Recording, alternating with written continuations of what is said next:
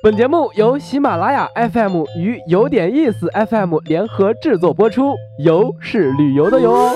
如果没有一场说走就走的旅行，不如让耳朵来一次周游世界，听听有点意思，越听越有意思。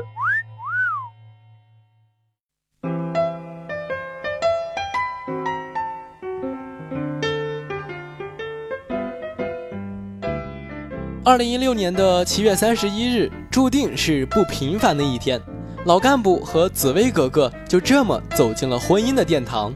遥想两个月前的五二零，单身狗们才睡了个午觉，林心如、霍建华就在全世界的懵逼中，以迅雷不及掩耳之势宣布恋爱了。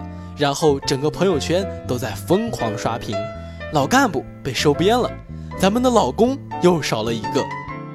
其实翻翻老黄历，霍建华和林心如已经相识超过十年。二零零五年，根据吉米漫画改编的都市爱情剧《地下铁》，有谁看过？别怕暴露年龄。这部剧是两个人第一次合作，虽然造型古老，但是他俩的高颜值分分钟配一脸。那时的霍建华还不是徐长卿，也不是白子画，更不是薄敬言。整部剧大部分场景都是在地铁里实景拍摄。青涩的霍先生与林小姐就这么被地下铁牵起了红线，绯闻一传就是十年，现在终成正果。说起地下铁，小柯在这里可要嘚瑟一下咱们大魔都的十二号线，它不仅宽敞干净，适合艳遇，去年年底刚一通车就串起了沿途其他地铁线路上的十九个车站，号称上海交轨换乘王。本期节目，咱们就来说一说隐藏在十二号线周边的美食，温暖一下失去老干部的少女心，也给众位吃货提供遇到姻缘的好去处。红槽路站点水楼，这家主打江浙菜的餐厅藏在工业园区里，叫花鸡是食客的必点菜。来自广东的清远鸡，模拟古法的制作工艺，用花雕酒和泥来包裹腌制，加入鸡汤冻。铺上广东芥菜以及猪网油，最后进入烤箱烤制六小时，制作完成至少花费三十二个小时。想要品尝，可得需要提前两天预定。大木桥路站，油麻式港式茶点，街头一块小小的门店，充满了港式风情，各种各样的港式茶点在这儿都能找得到。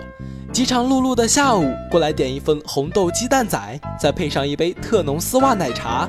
下午茶能量满分，除了鸡蛋仔，新推出的格仔饼口味清新，也是人气产品。这家店边上还有一家上海阿姨自己开的馄饨店，名气不大，味道好，附近的居民都来排长队。一份荠菜虾仁大馄饨十五块钱，选的是那种传统的大馄饨皮，嚼劲馅料十足，汤里不放香料味精，就是要这一口原汁原味。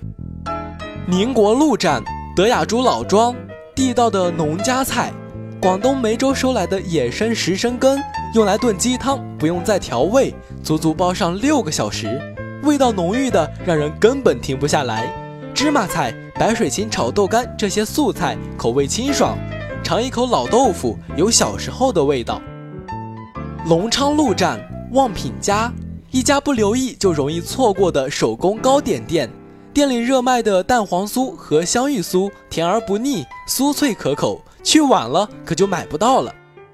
除了美食，十二号线还有一个隐藏彩蛋，就是陕西南路站换乘通道边是上海首个音乐文化长廊，八个橱窗里展示着古筝、琵琶、二胡、中阮等十四组民族乐器，更有难得一见的箜篌。所有实物展品都是上海民族乐器一厂制造的。